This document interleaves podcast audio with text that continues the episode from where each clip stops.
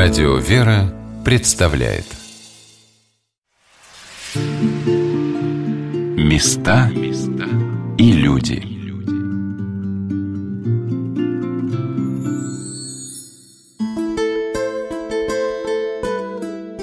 Кого на Руси называют людьми божьими? В древности так звали юродивых и блаженных, скитающихся монахов и отшельников, живших в лесах, урочищах, тех, кто отказался от жизни в миру и посвятил себя Богу. Но что такое древность? Внимательно вглядывая в страницу русской истории, понимаю, что те, кто жил в отдалении от нас 8-9 веков назад, были гораздо ближе к Господу, чем мы сейчас. И они и есть тот самый Божий народ, для кого вера была самым главным ориентиром жизни. Народ, который стоит у престола Божия и молится о своих потомках. А кого же называли людьми Божьими в просвещенных XVIII и XIX веках, когда человек на Руси вдохнул ароматы свободы и обмерщения, таких же, как мы, людей, которые поначалу жили в миру, но всем красотам света предпочли уйти в леса и встать на путь монашеской жизни.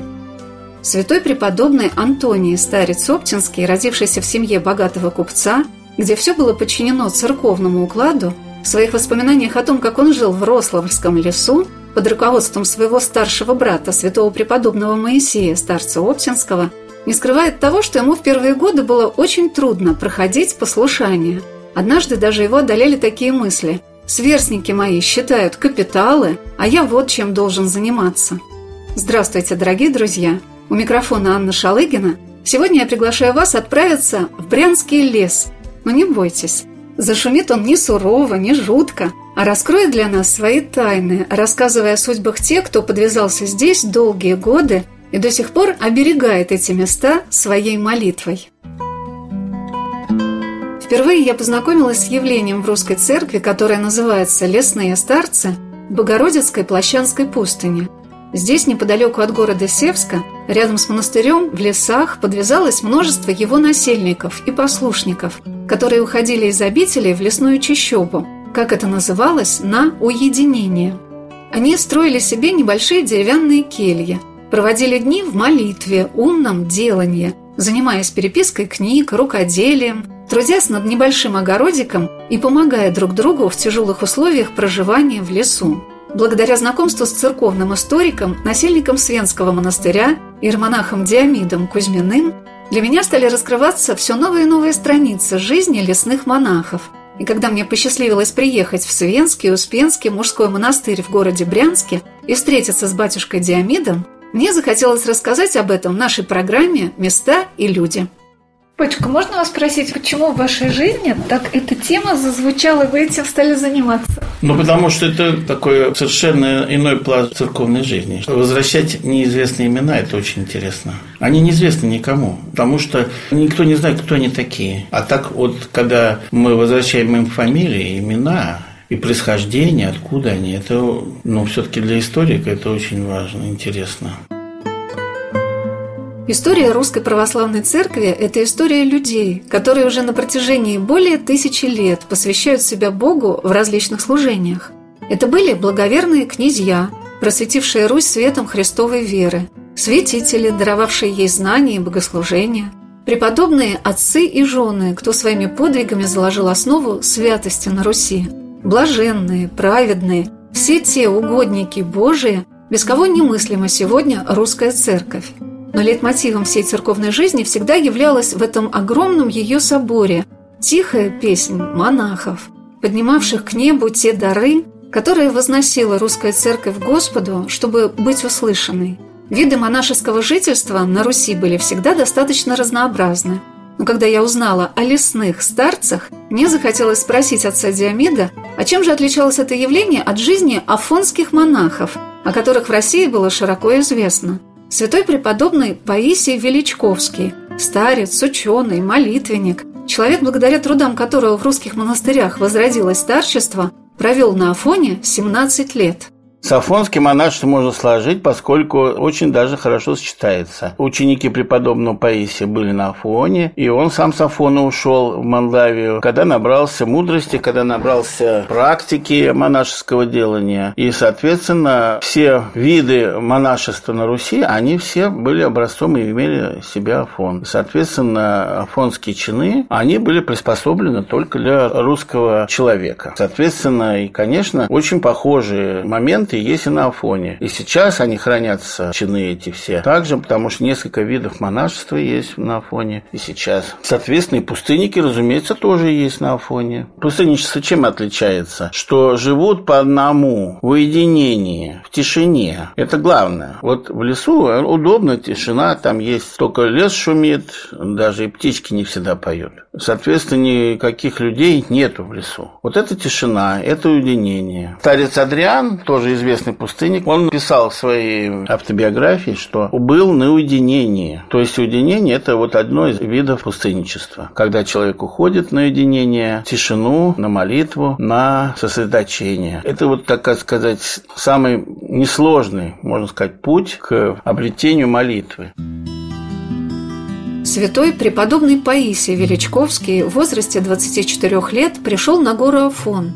Когда вскоре спутник его и иеромонах Трифон заболел и скончался, он долго скитался, ища старцев, но, не найдя духовного руководства, поселился один и жил на Святой горе в уединении более трех лет, как повествует его жизнеописание.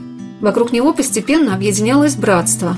Они собирали по Афону книги святых отцов – переводили их на славянский язык, впитывая тот духовный опыт, о котором узнавали из святоотеческих трудов и от тех подвижников, которые учили их послушанию старцам, непрестанной молитве, умному деланию.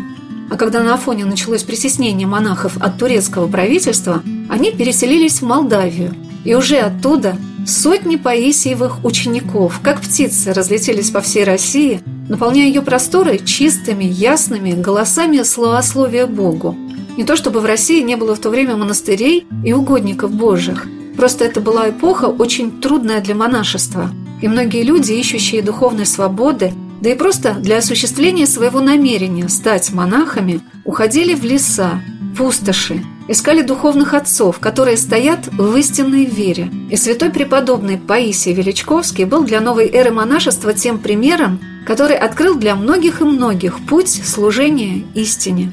Когда я приехала в Свенский Успенский мужской монастырь, я узнала, что многие насельники этой обители в XVIII-XIX веках уходили в леса на сугубые подвиги, на уединенную жизнь. И мне захотелось прояснить, а что же в себе заключает понятие старчества на Руси. Вот что ответил на мой вопрос и подьякон Константин Проченко.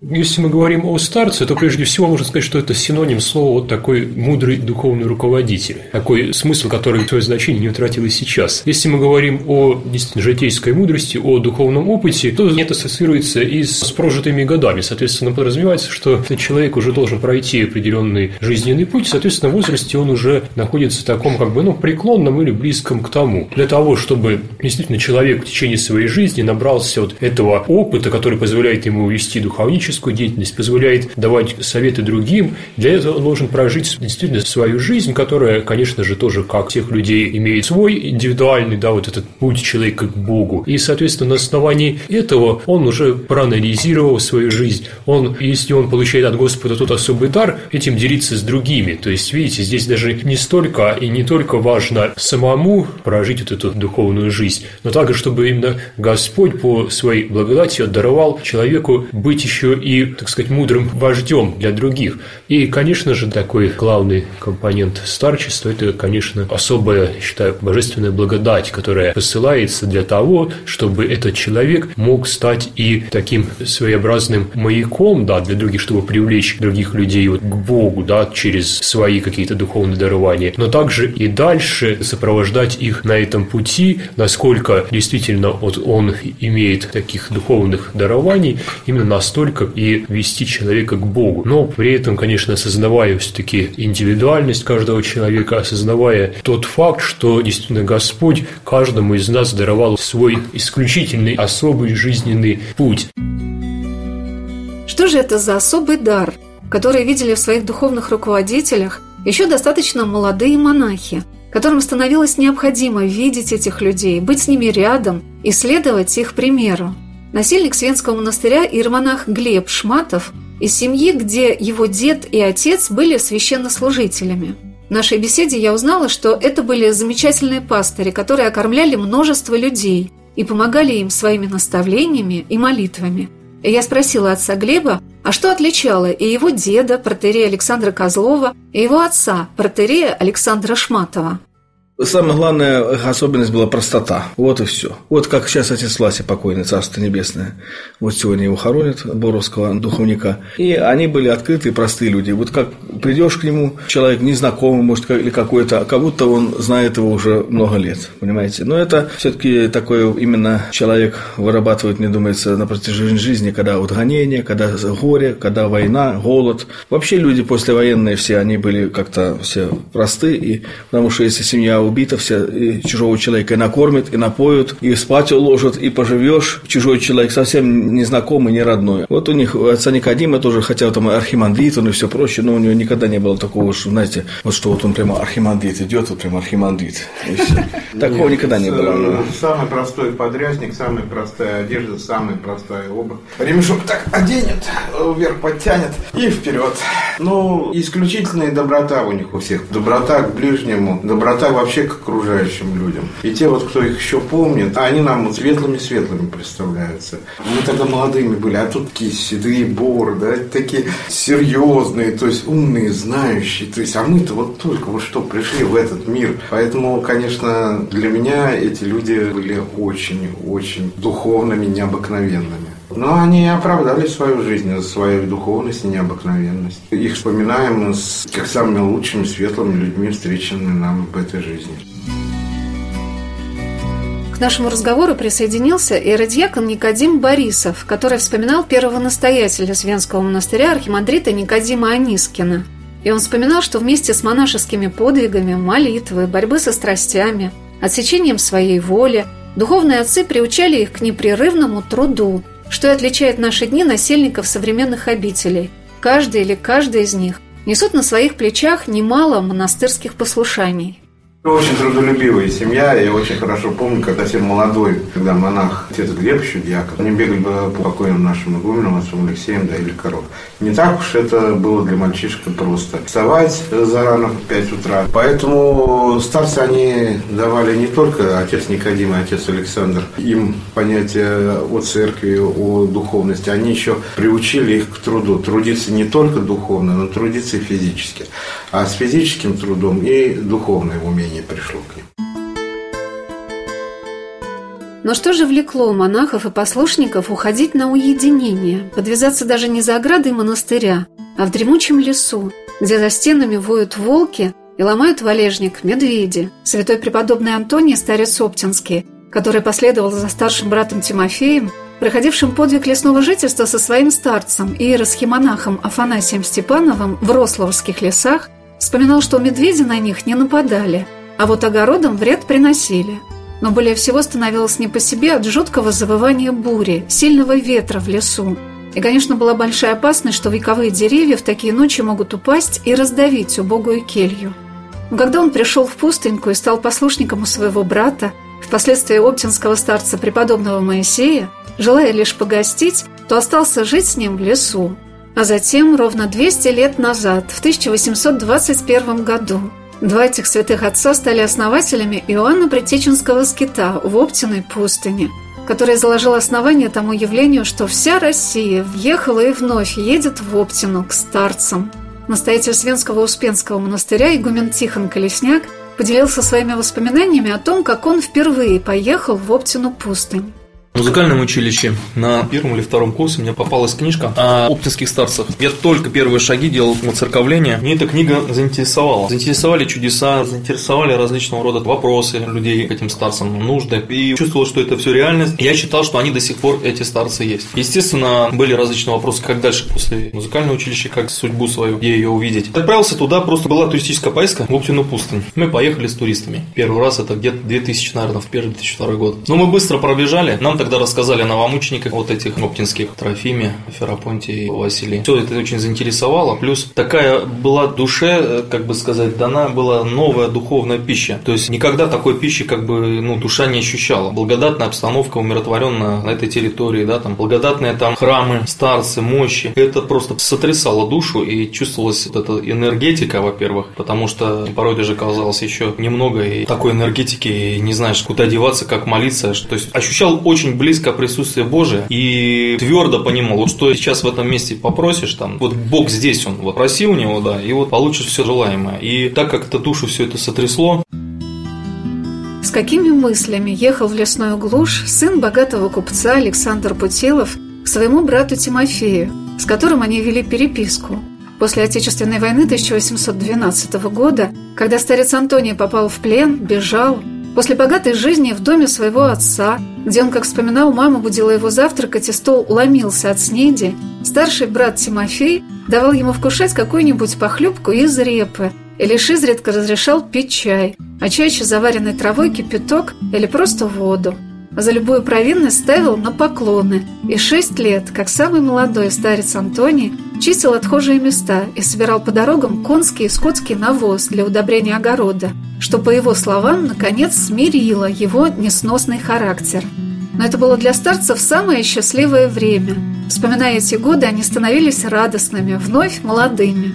Что же представляла собой жизнь пустынников в лесу? Об этом рассказал насельник Свенского монастыря и романах Диамид Кузьмин эти кельи или домики, они были одна- или двухкомнатные, прямо такие домики, высокие, на ножках. И чтобы можно было от зверей сохраниться, потому что могли какие-то звери напасть, типа волков. Медведи, конечно, были более редкие, они не любили нарушать покой, а волки, они приближались к жилищам пустынников. И вот эти домики, они находились на расстоянии брошенного камня. Ну, так считалось, что они жили неподалеку, чтобы, если какая беда, то есть есть могло дерево упасть на келью или еще какие-то другие моменты, можно было помочь пустыннику разобрать завал. Ну или там какие-то копали огороды все вместе, ловили рыбу вместе тоже, строили кельи, разумеется, вместе, таскали дрова, это все делалось сообща. А все остальное пустынники делали по раздельности. Старец и ученик, или два ученика, или там три ученика. Ну так, не больше. Святой преподобный Моисей, старец Оптинский, вспоминал. Поселясь с отцом Афанасием, я построил для него и для себя новую келью. Это был первый опыт моего зодчества. Келья имела шесть аршин в квадрате, с крыльцом под навесом. Прихожая в два аршина длины и два ширины. Далее квадратная комната в четыре аршина в длину и ширину, ибо от нее была отгорожена перегородкой спальня, шириной так же, как и прихожая, в два аршина – между прихожей и спальней в углу находилась печка, которой нагревалась вся келья. В жизнеописании Моисея, преподобного Оптинского, там рассказывается, как они жили. Они жили такими домиками, собирались на службу, читали такие чины монастырские, которые только читаются. Часы вечерние и другие поучения, ну и церковные книги, которые читают на службах. Знаете, да? Сейчас она уже почти ушло из богослужения, а раньше читали пролог, читали какие-то такие поучения на апокалипсис и так далее. Это вот все поддерживало не только внимание, но и в этом смысле переключала церковную службу на поучения, на какие-то рассказы церковные, душеполезные. А литургии они служили? Нет. Нет? Не, не, не. Им не положено было, да? Не положено. Они да. Не были, потому что иеромонахи, да? Нет, да были некоторые, но они не служили. Это другой чин устроения. Они довольствовались молитвой. Молитва была сердечная. Соответственно, она, которая самодвижная молитва, умная, они не причащались. Или очень редко. А в летописях написано, написано, что туда ходил к ним священник иногда. Но я думаю, это просто для того, чтобы успокоить власти церковные чтобы они знали, что там какое-то есть окормление церковное, чтобы они не думали, что тут есть какое-то нарушение церковной жизни. Нарушением церковной жизни и церковного порядка являлось то, что пустынники в свои лесные кельи убегали. Но это следовало из официальных донесений властям – а по договоренности с настоятелем обителей они убеждали их, что жизнь в пустыньке для них необходима, спасительна и желанна. Так ушел на свои подвиги святой преподобный Серафим Саровский. Так уходили в леса святой преподобный Тихон Калужский и преподобный Александр Свирский, и множество их учеников начинали свой подвиг в одиночестве, а затем к ним присоединялись и послушники. Отец Диамит рассказал о жизни отцов-пустынников, о которых нам совсем неизвестно. Но кто знает, может быть, их молитва спасает многих по пути следования из Москвы на Брянщину или Смоленщину, да и повсюду по России – Белобережская пустынь тоже была сильно связана с пустынниками рославскими. И Афанасий Степанов, он тоже одно время был в Белобережской пустыне и уходил в леса, тоже рославские. И за это его, так сказать, нещадно наказывали, за то, что он нарушал дисциплину, что он соблазнял других монахов и так далее. Но он не обращал на это внимания, поскольку польза, которую он получает в лесу, в этом уединении, подвижничестве пустынном, больше он получает, чем чем как-то вот находится в общежитном монастыре. Потому что общежитный монастырь – это в любом случае суета для пустынника. Многие из лесных иноков уходили в леса после долгих трудов в монашеских обителях. Так святой преподобный Василий Кишкин, старец, почивший в Плащанской пустыне, где пребывают сейчас его святые мощи, в 1800 году был назначен для возрождения Белобережской пустыни – которая также находится неподалеку от города Брянска. В ней был введен устав афонских общежительных монастырей. Укоренялось старчество. Многие ее насильники стали впоследствии настоятелями российских обителей. Так святой преподобный Лев, старец Оптинский, начинал свое служение в Белых берегах. Преподобный Василий после пребывания на Афоне, являясь продолжателем традиции преподобного Паисия Величковского, возразил к жизни очень многие мужские и женские обители по России и Украине – упраздненные во времена монастырских реформ, вел духовничество, послушание наставникам, непрестанное молитвенное делание. На закате своей жизни он жил со своими учениками в лесу, рядом с Плащанской пустынью, где и приставился. Там же, неподалеку от монастыря, в Брянских лесах, подвязался и строитель Плащанской пустыни, один из самых известных и почитаемых лесных старцев – иеромонах Иосаф Медведев – Сотни людей, узнавая его высокой жизни, приходили к нему за советом и утешением. Плачанские пустынники принимали помощь от местных помещиков, крестьяне приносили им муку и крупу, порой защищали от разбойников. Но вот жизнь рядом с плащанкой становилась все труднее, и отшельники решили перебираться в более благоприятные для пустынножительства Рословские леса. А в Брянщине раньше началось, около Площадской пустыни, вокруг Белобережской пустыни. Поскольку там леса, там они непроходимые, дорога далеко была, тракт почтовый, шили разбойники. Ну, это вот старец Адриан, то, да. что старец Адриан был в Брянских лесах, потом перешел из-за того, что нападали на пустынников, мешали им жить, они перешли в Росль, потому что там было благоприятно. Ну, там жили, селились, так раз они селились, соответственно, более благоприятные места. Это время было очень интересное, Главное, это было время почти 40 лет, мы находились разного возраста. 80 человек это уже вместе с брянскими пустынниками, но больше половины, да, значит, больше 40 человек, вот они так подвязались в этих лесах в Росовле.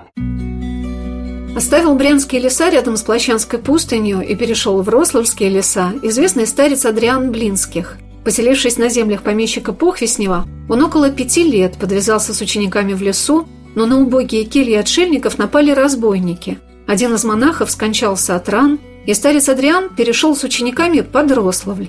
Интересно, что именно старец Адриан, почивший в Симоновом монастыре в Москве, благословил на пустынное жительство в лесах будущих оптинских старцев, преподобных Моисея и Антония Путиловых. Известны места пребывания лесных иноков в Рославских лесах. Об этом рассказал отец Диамет. Называется Буда, деревня Буда Рославского района. Еще Якимовичи, тоже другая деревня. Они рядом прямо с местами подвигов этих пустынь. Это самое известное место. Но они там вокруг селились, их много было мест. Но это самое известное место вокруг Рославля. Ну, буквально там километров 20. Я бывал несколько раз. На машине мы ездили. Ну, как-то сейчас люди вот почитают их как-то, да, эти да, места. конечно, То есть там конечно. как-то есть кресты, И местные кресты, жители. поклонные. Есть, да. Ну, просто, может быть, не приведено, так сказать, в такой благообразный вид. Но все есть. И тропинки пробиты, и места есть, и кресты, и вот это надгробие старца Никиты есть, могила Феофана есть, а старца Амрами, ну, просто дальше. Это надо надо уже знать, где он похоронен. Конечно, есть. Но под спудом там есть и другие могилы, разумеется, старцев. Просто надо, так сказать, благословение, наверное, Рослевского епископа. Ну, они были прославлены Феофан и Никита были прославлены Синодом. Вот из 88 пустынников 46 было рославских а остальные были из Брянска. Брянске подвязали, в брянских лесах. Старец Никита Рославский, это известный подвижник из Белобережской пустыни, он туда переехал. Он несколько раз туда ездил, туда на уединение, и там же и скончал свою жизнь. И там есть его могила, но она сейчас немного затерялась. Но надгробие есть, но его сдвинули в известные времена. Ну, конечно, он под спудом где-то есть. Но его очень почитали, поскольку был очень известный сейчас книгу Белобережский монастырь издал о нем. Его прославили уже как месточтиво Рославской епархии. И второй еще был Феофан. Он тоже был инок братья Оптиной пустыни и приходил к пустынникам на жительство, на уединение. И при, как раз при Моисее Путиловом миру был этот Феофан Федор Талунин из казаков. Он был в Нямецком монастыре. А затем проходил послушание в Оптиной пустыне и в Ростовских лесах он тоже тоже почил там. Эта могила тоже его сохранилась, Феофана до сих пор. И старца Авраамия тоже э, могилка есть. Она находится подальше от тех мест, поскольку он уже удалился от тех мест, которые разгромили в 20-е годы 19 века. Отец Диамит рассказал о том периоде, когда лесных иноков в Рославских лесах разогнали. И таким образом все они оказались в различных монастырях. Многие из них были растрижены – несмотря на то, что они приняли свой постриг в лесных кельях, которым всю свою жизнь они очень дорожили, как самым главным таинством.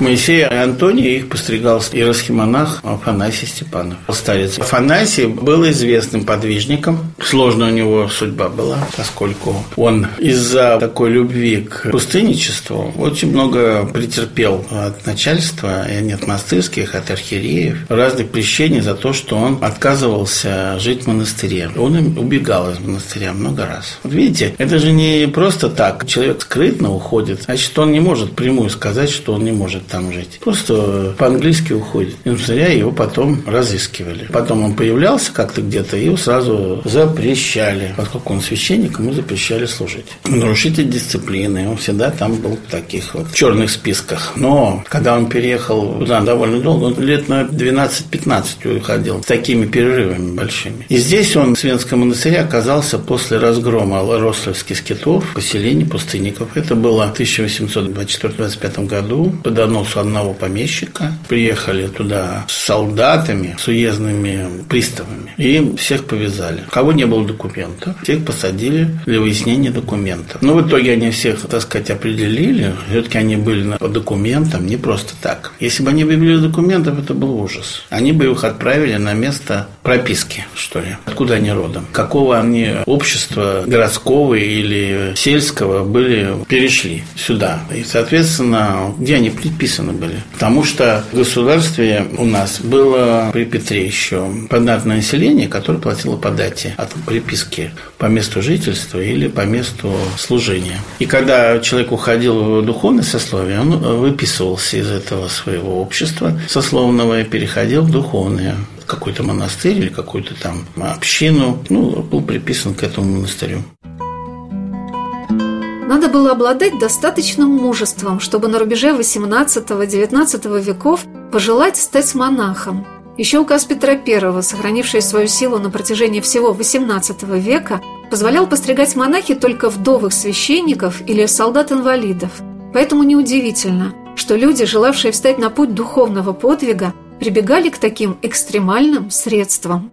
Постепенно выяснили, все они были либо пострижены в каких-то монастырях, или имели разрешение на монашество. То есть надо было добиться каждому человеку, который идет в духовное ведомство, разрешение от власти. То есть законным образом прошли все этапы своего смены статуса. Соответственно, вот они становились монахами. Почему вот, например, отец Моисей ушел в леса, но ведь он зачем-то за таким ушел, что потом в Оптиной пустыне такой цвет дало вот старчество? Да, он увидел эту жизнь свободную от всего. Он увидел это стремление к молитве. Он увидел глаза тех пустынников. Он с ними был всех знаком. И несколько человек с ним поехало тоже туда. Тех простых монахов, простых, которые не в сане, ничего, просто монахи. И они поехали туда с ним э, в Оптину пустыню. Увидел то, что жить можно в разных условиях с Богом.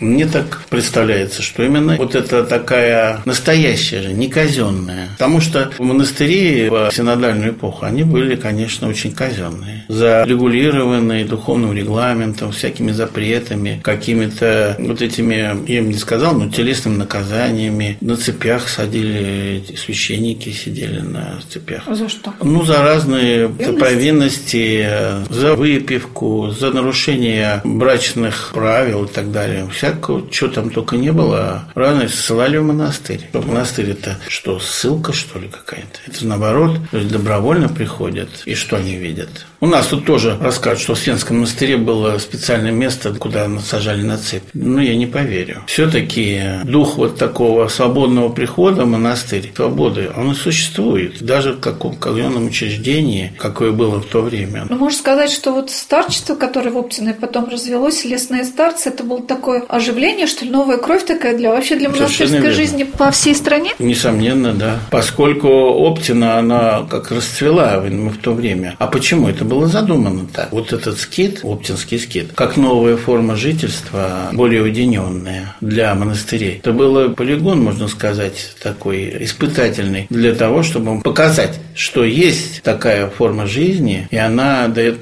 плоды. Приходили, очереди стояли на беседу к старцу. Такая притягательная сила была этого явления. Лесное подвижничество, оно именно так сыграло. Конечно, никто не знает, как могло бы быть, если бы это было по-другому.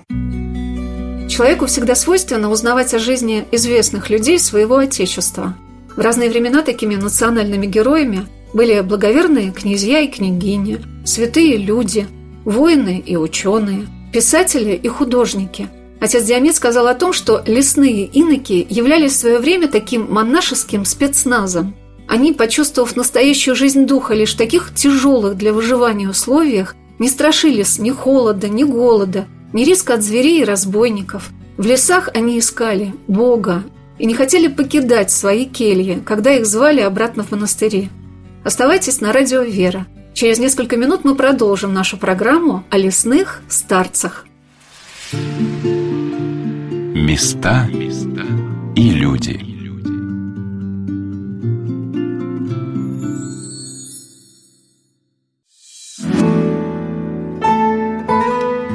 Радио «Вера» представляет Места и люди.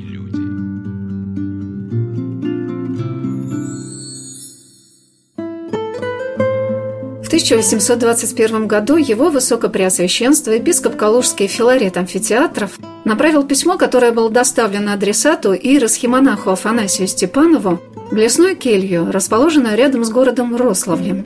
Святитель Филарет, сердечной любовью относившийся к монашествующим, просил прославленного старца со своими учениками откликнуться на его предложение и приехать в возрожденный за четверть века до описываемого события монастырь Оптина-Пустынь. Он предлагал отшельникам, привыкшим к лесному уединению, поселиться на пасеке, которая располагалась неподалеку от монастыря, также в лесу, для того, чтобы при монастыре был создан скит для любителей уединения, молитвы и книжных трудов. Скит был назван в честь основателя пустынного жительства святого пророка предтечи крестителя Господня Иоанна. Архипастырь заверял братью, что они будут свободны от всех монастырских послушаний для них будут построены кельи, и что их уединение не будет нарушаемо праздно приходящими в монастырь иноками и мирянами. В лесных кельях состоялось совместное моление и советование старцев с учениками, как же им поступить. И принято это предложение было как призыв Божий – перейти им из Рославских лесов, где пустынников уже стало притеснять земское начальство, и поселиться рядом с Оптиной пустынью – Старец Афанасий ответил Преосвященному Владыке в самых смиренных учтивых выражениях о своем согласии перейти ближе к монастырю, но попросил позволить им, во-первых, чтоб скит, ежели только возможно, имел бы особое содержание посредством боголюбивых душ, не нанося стужения обители о потребностях, и самим, что в силах, будем поделывать, как то огородный овощ сажать и рукоделием, каким кто может по временам от уныния заниматься – уповая наипаче на промысл Божий, что он не лишит нужного продовольствия. Когда же случится избыток в чем, отдавать в обитель, а недостаток сколько можно понести терпением. Второе – нужно к общей тишине не допускать входить в скит мирских лиц, любопытством побуждаемых, иначе не можно иметь безмолвие. Из обители же братьям по нужде приходить с благословения начальника в субботу или воскресенье, а прочие бы пять дней пребывать в совершенном от всех безмолвии. Святитель Филарет вместе с игуменом Оптиной пустыни Даниилом с радостью согласились принять старцев, обещая учредить правила для скитской жизни по мыслям и духу пустынных жителей и заверяя отшельников в том, что безмолвие ваше ограждено будет как со стороны братьей монастырской, так и со стороны мирских людей. Иросхимонах Афанасий и инок Досифей остались жить по-прежнему в лесных кельях – а инок Моисей, впоследствии настоятель, строитель монастыря Оптина Пустынь, святой преподобный Моисей, старец Оптинский, и его брат, будущий старец Оптинский, святой преподобный Антоний Путиловы, еще с несколькими пустынниками прибыли в Скит и заложили здесь основу жизни, которая, несмотря на эпоху гонений и разрушения монастыря, собирает вновь в эти места сотни и сотни людей, жаждущих монашеского подвига, и паломников к мощам великих старцев – но были у этих старцев и свои отцы, которые и пробудили в них такую жажду Бога и истины. И жили они просто в лесах, в своих убогих кельях, скорее похожих на сарайчики. Пищей им служили в основном блюда из репы, которые они выращивали на своем огородике, и то, что приносили им соседские крестьяне. Однажды, по воспоминаниям старца Антония, на Пасху совсем ничего у них не осталось из съестных припасов. Обошли пустыньку крестным ходом, Отслужили пасхальную утреннюю, но разговеться было нечем. Утешались светлой радостью, совместной молитвой. И лишь на следующий день Господь наградил своих угодников. Пришли христосоваться крестьяне, жившие неподалеку. Лесные пустынники подвязались по одному-двое человек, но были у них и особые связные с монастырями и с другими отшельниками. Об этом рассказал церковный историк, насельник Свенского Успенского мужского монастыря и иеромонах Диамид Кузьмин. Конечно, это в первую очередь пустынники, которые имели в Свенском монастыре свою базу. База – это значит материнский монастырь, который снабжает их необходимыми вещами, всем, что нужно в таком сложном и опасном деле, как пустынничество, поскольку это одиночество лесу, которым кроме дров ничего нету. Ну, может быть, какие-то грядочки, которые они могли выращивать. А остальное все давал монастырь. Монастырь, который снабжал их вещами, бумагой, бумагой, книгами, ну, всем необходимым, кроме съестных и одежды. Все они получали через монастырь. Была налажена трасса, было налажено посылки, возили, передавали им вещи. Это было обязательно. Несколько раз в году они получали то, что они заказывали в монастыре. И, конечно, была налажена письменная связь, поскольку почта работала хорошо в то время, это уже был 18 век. И, кроме переписки, они работали для монастыря, переписывали переписывали книги, потому что ученики Паисия привезли много образцов книжных, которых нужно было переписывать. Вот эта переписка книг являлась одним из инструментов воспитания подвижников, воспитания пустынников, поскольку труд книжный, труд, который развивал память, учил добродетелям монахов, пустынников, и э, они познавали святоотеческое наследие, святоотеческую мысль, потому что переписывали не только такие практические, что ли, книги исторические, исторические, а переписывали еще и богословские книги, разумеется, которые, может быть, не такого очень сложного содержания, чтобы людям не книжным или там, которые не учились дома, например, в грамоте, можно было прочитать. Конечно, читали в основном и переписывали книги не очень сложные, то есть они были короткие, они были не очень толстые. Если делать толстую книгу, ее трудно носить, ее трудно содержать. Все листы писались на обычной толстой бумаге, затем они сшивались в тетрадки и тетрадки потом оборачивались обложка из дерева и кожа. Это вот обычная книга выглядела рукописная. Например, это была лествица там. Такие самые да. популярные книги, несомненно, они были аскетического в первую очередь содержания. Особый набор книг, которые были уже испробованы на поколениями монахов и, соответственно, популярны. Как же ты не читала эту книгу, которую читали все? Конечно, читали все. Я спросила батюшку Диомеда, который проводит немало времени как церковный историк, автор множества книг, монастырских и государственных архивах, А видел ли он когда-нибудь эти лесные книги, переписанные прославленными старцами?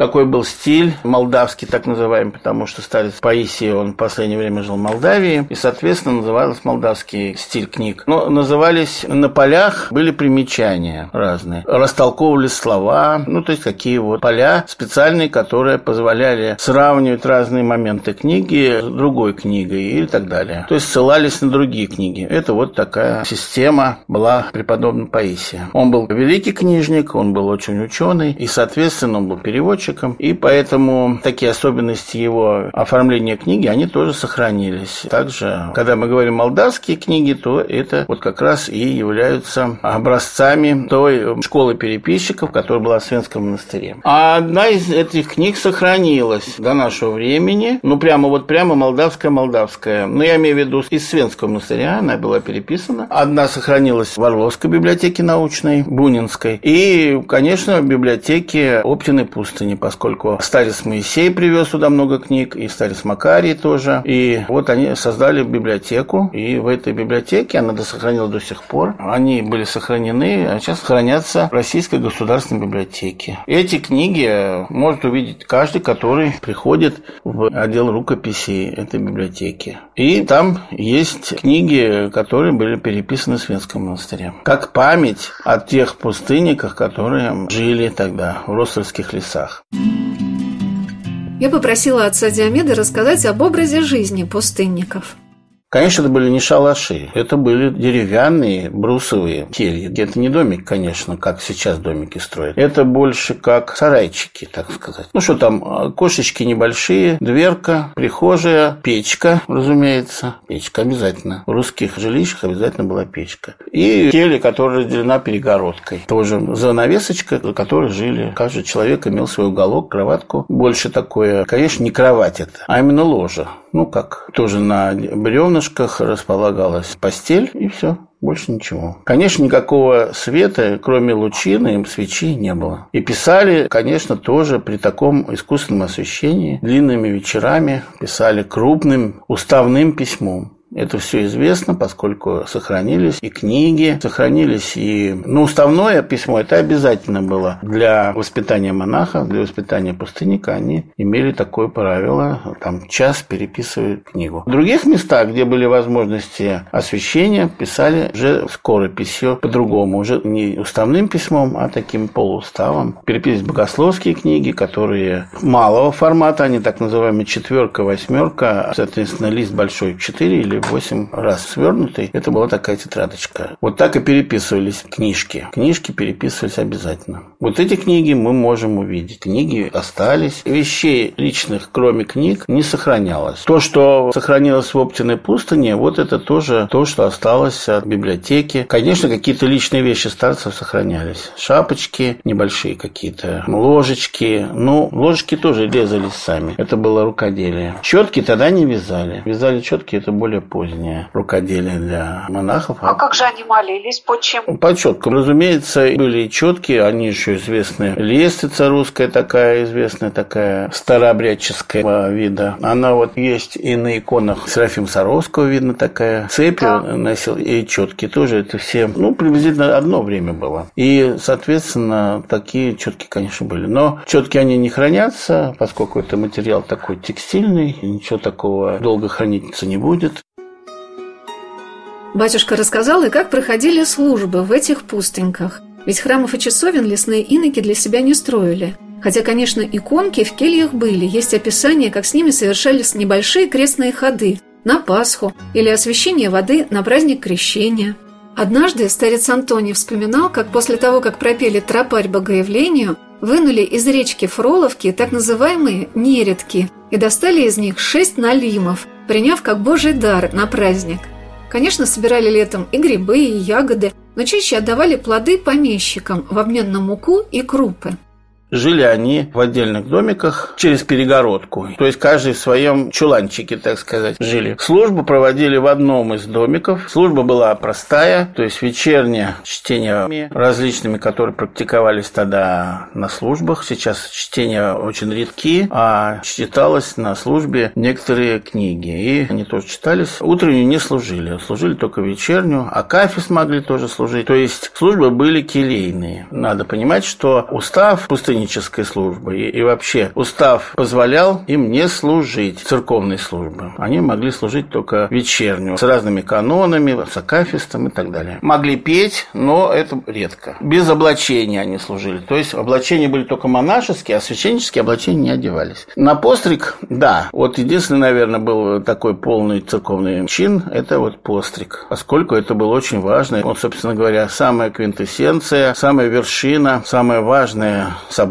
в жизни пустынников – это постриг. Постриг обычно был в мантию, но иногда и в схиму. Схиму постригали уже опытных пустынников, которые либо были при смерти, либо уже были готовыми. Они сообщали об этом, что они просили их постричь и постригали. Вот почему считается, что старец Афанасий Степанов, он пострижен был по какому-то случаю. Конечно, главным занятием лесных иноков была молитва. Умному деланию, непрестанной молитве посвящали весь день пустынники. Хотя, когда не хватало на это времени, судите сами. Старец Моисей писал своему брату Александру, будущему старцу Антонию, когда тот еще жил в миру. «С весны я занимался огородными растениями, копал землю, сеял кое-что и сажал. Среди лета строил себе новую особую келейку, а теперь вокруг ее также растения насаживаю а наступающей зимой чаю иметь от всего того покой или занятие более душевное, если Господь дарует желание и силы к тому. Что касается молитвы умной, да, есть упоминание у Игнатия Бречининова о том, что в монастырях, в которых он бывал еще послушником, как раз вот в наших краях, в Палачанской пустыне, Белобережской бывал, и в Свинском монастыре, как были специальные стульцы для молитвы. Такие низкие скамеечки, которые, когда человек садился на нее низко, то это позволяло сдерживать дыхание, и под дыхание молитва располагалась от дыхания человека. Соответственно, чтобы она была потом подвижной, то есть она сама творилась. Сначала с усилием, а потом творилась сама. Вот это тоже есть такие упоминания исторические. Поскольку да. это все афонская традиция, разумеется, принесена с Афона старца Васильевыми учениками, учениками Паисия, это все было одно русло, один ручей, который тек в Россию. И, соответственно, все традиции и умного делания были возобновлены именно на рубеже 18-19 века. Сегодня на «Волнах Радио Веры» мы рассказываем о лесных старцах, тех пустынниках, живущих на уединении монахов, которые большую часть жизни провели в брянских, рословских, смоленских лесах, чтобы достичь единения с Богом и сердечной молитвы. Они уходили из официальных монастырей и создавали пустыньки, как святой преподобный Серафим Саровский, и многие из них угодили Богу своими трудами и молитвами – так же, как преподобному Серафиму и преподобному Сергию Радонежскому, некоторым из них являлась Пресвятая Богородица. Узнавая об этих подвижниках, многие люди, жаждущие молитвенного подвига, приходили к ним и селились рядом. После небольшого искуса старцы могли оставить их, пожить вместе с ними. Потому что просто так, по фантазии, без призвания Божия, человеку в лесу долго было не выдержать. Старцы друг другу помогали. Пустынники, они помогали друг другу, разумеется. У них было, конечно, испытание каждого приходящего, но я не слышал такого, что они кого-то выгоняли оттуда. Не было там такого. И не было никаких, разумеется, сказочников, ну, которые притворялись монахами. Нет, не было таких. Доходило до того, что даже помещики принимали, помещицы в основном, принимали монашество, и это несколько человек Химадрин Геннадий там постриг в лесах. Но они жили, разумеется, в миру, себя в поместье. Женского монашества там не было, но они были посвящены старцам Геннадием Васильевым. Когда мы беседовали в Свенском монастыре со многими насильниками обители, и наш разговор подошел к теме старчества, и подьякон Константин Проченко объяснил, почему старцы могли принимать так много совершенно разных по своему устроению людей. При этом, почему вот мы говорим о том, что да, вот старец, мол, кормляет там, казалось бы, огромное количество людей, а ведь у каждого своя жизнь, у каждого свои нужды. Но здесь мы все-таки отталкиваемся от того, что путь-то у всех разный, но цель она одна. И поскольку если человек сам стремится к этой цели, он может помочь хотя бы увидеть ее другим. Это уже будет огромное его значение. Вот именно в жизни тех людей, которые приходят к нему. А если человек, проникшись особым духом, да, такого духовника, если он решает, что именно его руководство и ничего иное подходит ему, соответственно, у них уже устраиваются такие более глубокие отношения, которых мы читаем в материках, да, вот отношения старца и послушника. То есть, если мы посмотрим, это же, казалось бы, такие совершенно нам в настоящее время совершенно непонятные, наверное, вещи, в каком плане, что действительно ученик, пребывая в старце, слушает каждое его слово и свою жизнь, там, буквально свой день устраивает именно так, как ему говорит его наставник. А вот сейчас сложно человеку слушаться, сложно именно следовать тому, что ему говорит такой духовный человек. Ну, как сказал отец Диамид, послушники уходили за своими старцами, потому что они видели их глаза, видели святость их жизни, чувствовали их молитву. А дарования у старцев могли быть очень разными, и сами они были очень непохожими друг на друга. Мне запомнился портрет одного из основоположников лесного старчества, строителя Плащанской пустыни и иеромонаха Иоасафа Медведева – которого даже члены Святейшего Синода считали по его значимости для духовной жизни в России в то время не менее патриарха. Он был уже 85-летним старцем, когда его под конвоем привели в Брянское духовное правление, чтобы запретить ему постриги монахов в лесах и пустынническую жизнь. Его пожелал принять правящий архиерей. К нему вывели отца Иосафа, высокого роста, с редкими на голове и бороде волосами, с большой проседью – со впалыми от постничества серыми глазами, сильно изможденного и едва передвигающего ноги в оковах. Преосвященный Тихон, тронутый видом настоящего старца, перед которым преклонялась вся плащанская братья, как перед одним из великих подвижников, не мог удержаться от слез. Он распорядился освободить узника от оков и оставить на покое в монастыре, где тот 15 мая приставился со святыми. Я попросила отца Диомеда рассказать о подвижниках, которые ему наиболее дороги. Мне, конечно, старец Адриан, потому сколько он родом с Плащанского, Плащанского призыва, но жил все время в другом монастыре, в Симоновом. В Москве он был, поскольку не было мест в Плащанском монастыре. И в житии написано, что он там приходил в монастырь, но он был военным музыкантом. Но после того, как он получил пострижение в Москве и рукоположение, он потом попросился в Плащанск обратно. Он в Плащанск монастырь приехал, через год ушел в леса. Вот это уединение, так называемое. Он был на уединении, пишет в своей биографии. А потом его вызвали аж на настоятельство на Коневце. Коневецкий монастырь был первого класса. Монастырь большой. Там остров среди Ладожского озера. 8 километров до земли, большой. И там древний монастырь тоже тоже. И он участвовал в возрождении там жизни. Не только такой обычной общежительной жизни, но и открыл там скид для проходящих молитв уединения. Был это некий один только эпизод его жизни, поскольку он сам тяготился, конечно, этим начальствованием и так далее. Все это было не по его душе. И ушел, хотел идти дальше, куда-то наедине с Василиском. Но уже был в возрасте. И, соответственно, потом перешел Симон в монастыре, в Симоновом он и погребен был. Но удивительно, что он сам родом с Урала, с Урала. Но так вот, вот он, интересно, забрался в эту среднюю полосу России, в леса, потом путешествовал, но единение был, нападали на них разбойники, пережил очень многое и был настоятелем монастыря, и закончил он уже в схеме. И у него было очень много учеников, которых он тоже духом принимал. Вот Василиск известный, Засима и другие еще у него были ученики, которых надо написать. Отец Диамет сказал о том, как это интересно для историка возвращать забытые имена – которые при жизни этих старцев, оказывается, были достаточно хорошо известны. Но среди них были не только лесные отшельники, а, например, странники, как их называли на Афоне, серомахи.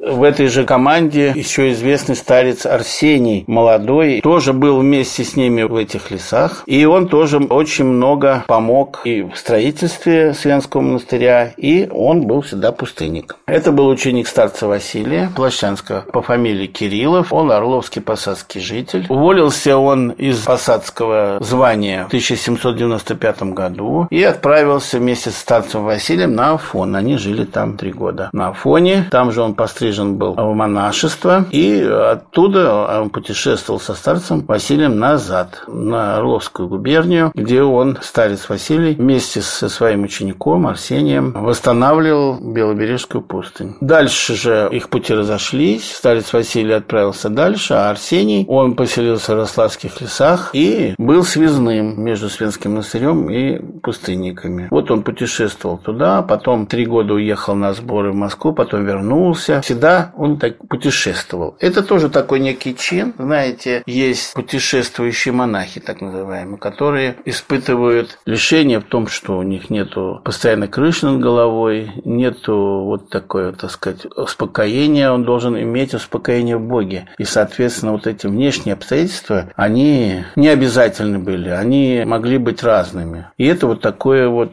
тоже подвижничество. Представителем этого подвижничества был старец Арсений. Отец Диамет рассказывал о ушедших в леса насельниках брянских монастырей, Свенского Успенского монастыря и Богородицкой Плащанской пустыни, Белобережской пустыни. Я спросила батюшку, а какую цель ставили перед собой подвижники, ради чего они уходили из монастырей в леса. Нельзя сказать, что это был самовольно, это был призыв, Божий призыв. Писали ему, что он самовольно ушел. Но Пустынников был такой, как сказать, непонятный характер. Почему они убегали все время? Я вот не знаю, какие можно дать объяснения взрослому человеку, который имеет заслуги перед церковью. Он даже бывший архимандрит. Это высокий чин в то время. Это был очень редкий чин, редкий сан для священника и священномонаха. И он, как ребенок, отправлялся в лес. В лес на уединения, потому что, видать, такие были дары, которые он получал только в лесу, только в уединении. Точно так же и другие вели себя. И Афанасий Степанов убегал всегда из монастыря, которому его духовное ведомство прикрепляло. И старец Адриан тоже уходил. Вот прямо он пишет, что я удалился на уединение. И, ну, что значит, он сам ушел, что ли? Нет же, конечно. Какому-то совет, совет был братья, чтобы он пошел. Потому что Плащанская пустыня, которой находился тогда старец Адриан, пустынничество процветало. Но там был свой лес, больше двух тысяч гектар. И это было не страшно, поскольку они недалеко уходили, а жили в лесах своих, монастырских. Однако уйти в другое место это было очень рискованно, очень рискованно. Но они рисковали тем, что получали свободу, получали дары, молитвы, дары, которые нельзя приобрести никак по-другому, не живя в уединении. Конечно, нам сегодня трудно представить, что мы отправимся в глубину брянских лесов и где-нибудь рядом с Плащанской или Белобережской пустынью или около Свенского монастыря выйдем на огонек, где нас встретят 12 братьев месяцев. Но что самое удивительное, ведь это была не сказка. Это были реальные люди, которые десятки лет жили в невыносимых по нашим понятиям условиях средней полосы России, с лютыми морозами зимой, с невозможностью вырастить в лесу хороший урожай – но абсолютное доверие Богу сохраняло их и от диких зверей, и от свирепых разбойников.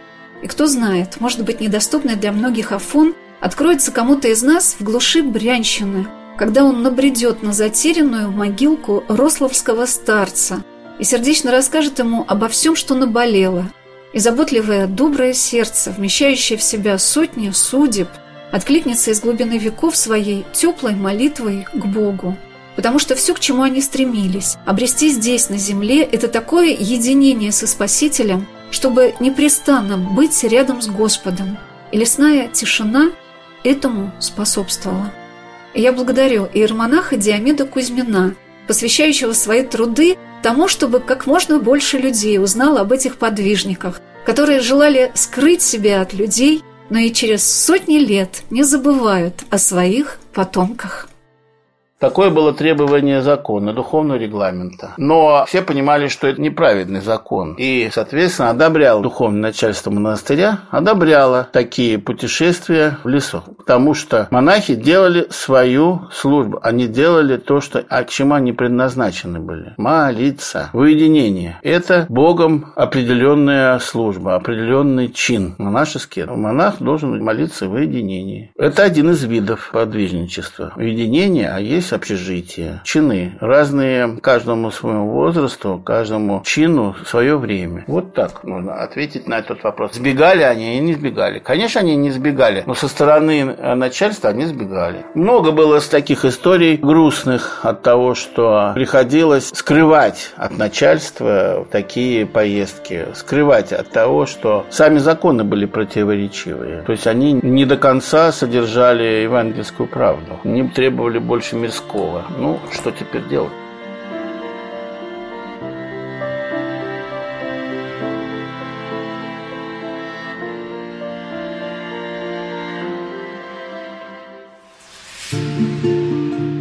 Места и люди.